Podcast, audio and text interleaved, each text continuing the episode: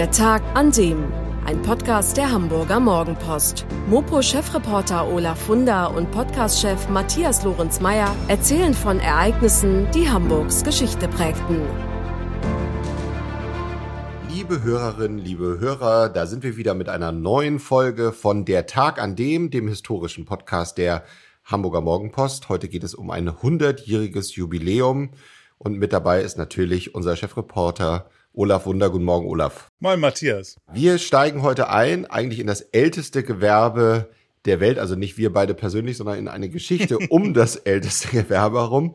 Und es geht um ein 100-jähriges Jubiläum, 17. Juli 1922. Was genau ist dort passiert? Ja, an dem Tag hat die Bürgerschaft im Rathaus beschlossen, dass aus der Heinrichstraße die Herbertstraße wird. Also die allseits sehr wohl bekannte Herbertstraße, vielleicht die berühmteste Straße Hamburgs. Vor 100 Jahren erst hat sie ihren Namen bekommen. Heißt allerdings nicht, dass nicht vorher auch schon dort Bordelle existierten. Die gab es schon länger.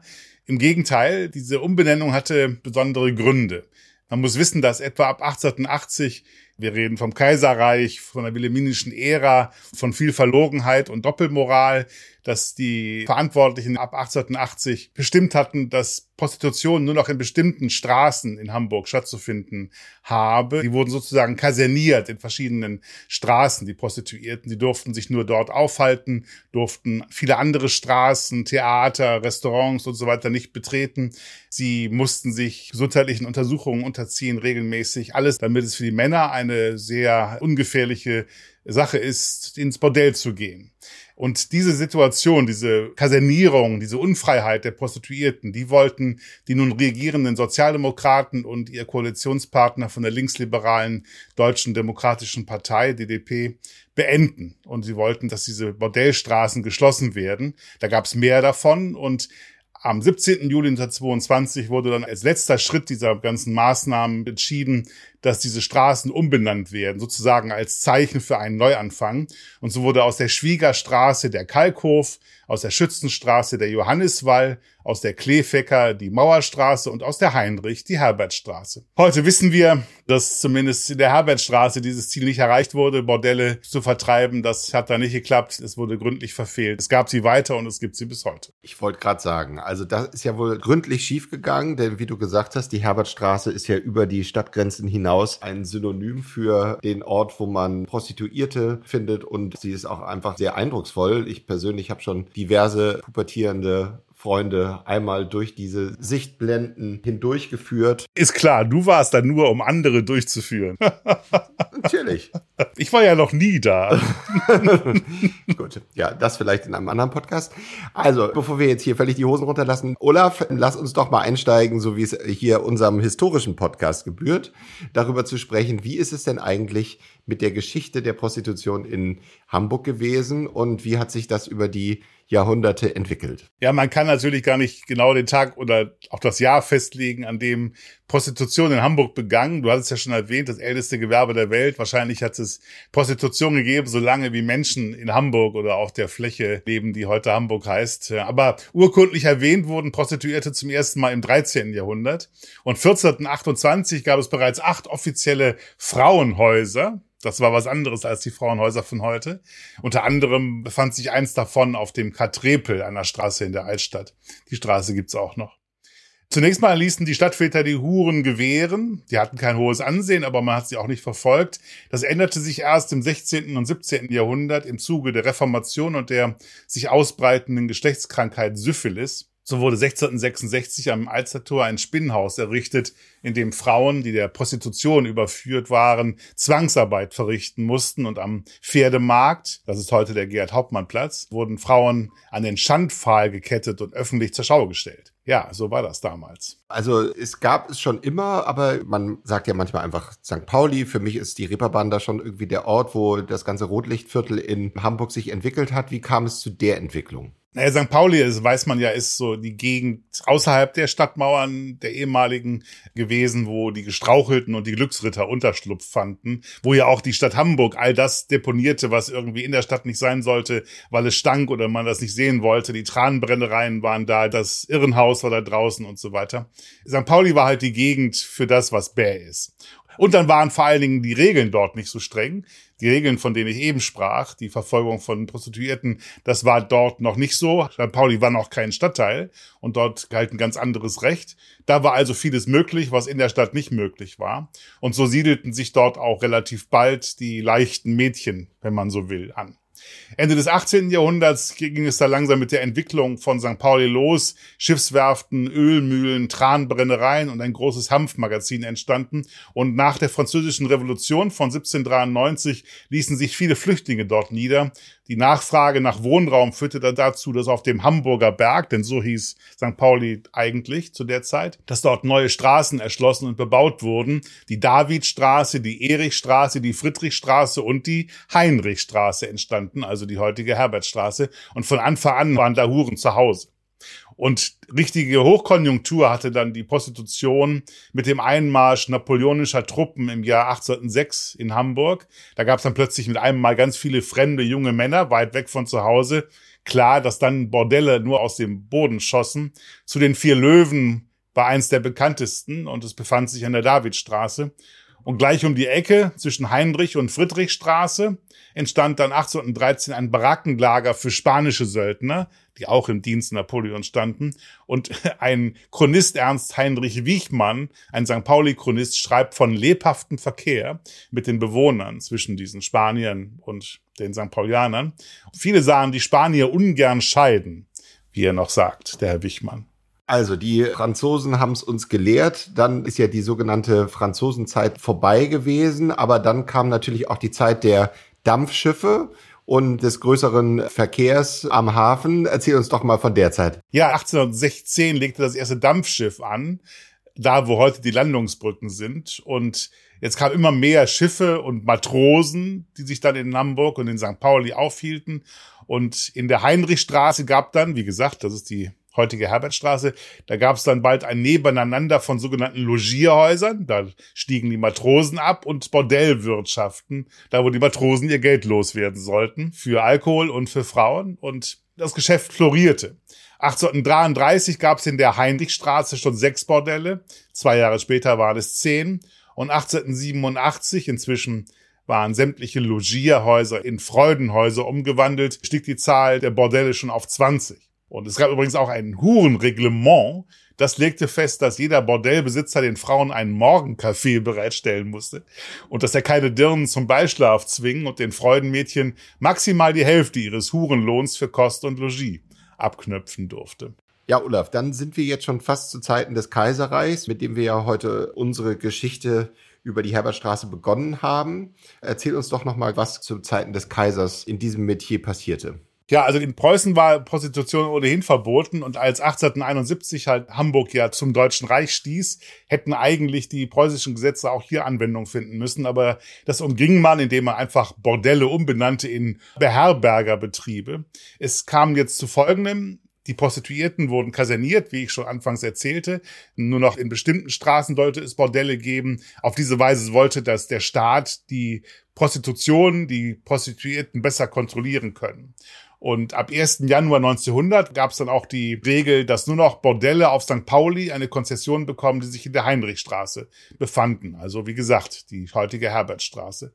Und Frauen, die in der Dirnenliste standen, da mussten sie sich einschreiben, wenn sie diesem Beruf nachgehen wollten, die durften sich nicht mehr frei bewegen, durften viele Straßen und Plätze und bestimmte Lokale und Theater nicht besuchen. Ich hatte es bereits erwähnt. Strafrechtlich belangt wurden im Zusammenhang mit Prostitution allein die Frauen, nicht etwa die Freier.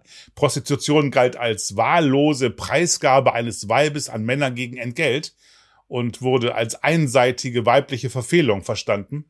Dabei blendeten die Verantwortlichen völlig aus, dass ja dazu zwei gehören und dass es Prostitution ja überhaupt nur gibt wegen der männlichen Nachfrage danach.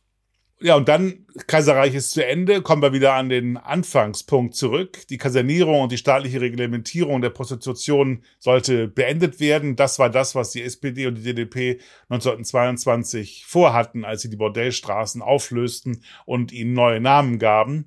Prostituierte unterlagen dann auch keinen Wohnungsbeschränkungen mehr. Sie durften jetzt überall sich aufhalten, mit Ausnahme am Jungfernstieg und in der Gegend rund um den Bahnhof. Diese Orte waren ihnen weiterhin verboten. Ja, dann kommen wir zur Zeit des Nationalsozialismus. Auch dort gab es Entwicklungen, die bis heute eigentlich immer noch sichtbar sind. Erzähl uns doch mal über das Verhältnis von den Nazis und der Prostitution.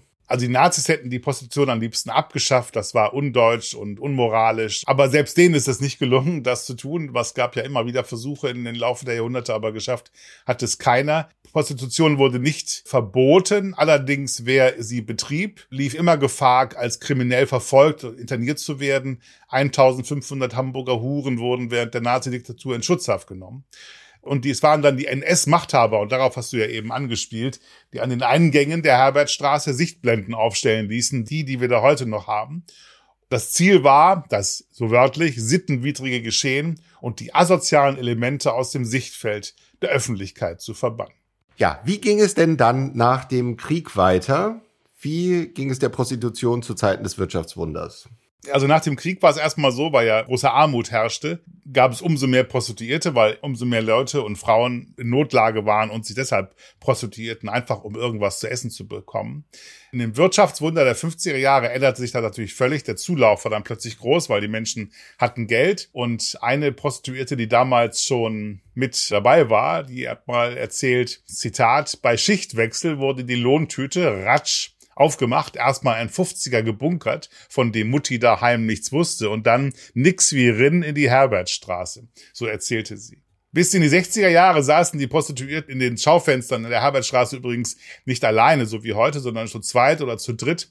Die trugen auch keine Dessous, sondern Kostüm oder Abendkleid und offiziell durften sie eigentlich sich auch gar nicht so ungeniert den Kunden auf der Straße präsentieren. Sie mussten hinter einem Vorhang sitzen. Allerdings haben sie sich nur daran gehalten, wenn gerade die Polizei patrouillierte.